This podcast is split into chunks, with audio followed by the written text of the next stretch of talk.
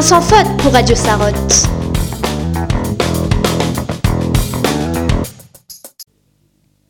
Aujourd'hui, nous allons parler de la pollution des océans par le plastique. Julia va tout nous expliquer. Merci Malicia. 10 tonnes de plastique sont produites dans le monde chaque année. Bouteilles, sacs, emballages alimentaires, paille, beaucoup de nos produits jetables sont en plastique petit à petit et ils envahissent nos océans. Que se passe-t-il donc quand le plastique est jeté à la poubelle? Une fois qu'il est jeté à la poubelle, le plastique peut recycler. Il est souvent enterré, brûlé ou déversé dans les océans.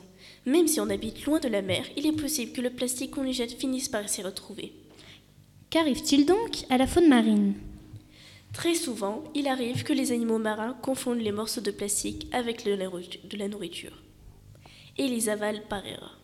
C'est le cas des tortues marines, des cachalots ou même de certains oiseaux. La pêche commerciale est-elle donc concernée? Oui, malheureusement, la pêche commerciale est devenue une immense industrie, mais le matériel de pêche perdu ou abandonné en mer est ainsi une source de pollution plastique. Selon certaines études, les filets de pêche à la dérive représentent 70% des déchets plastiques flottants. Quelles sont donc les solutions? Alessandro va nous les proposer. Merci. Comme nettoyer est impossible, il faut cesser de polluer. Pour ça, les hommes devront changer leur habitude. Venir au magasin avec leurs propres contenants, sacs, cabas, bouteilles en verre pour les remplir.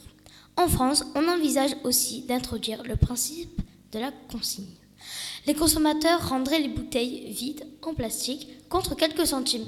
Ainsi, elles pourraient être réutilisées. D'ailleurs, en 2023, le gouvernement compte remettre en place des bateaux récupérateurs de plastique. Merci Julia et Alessandro pour toutes ces précisions.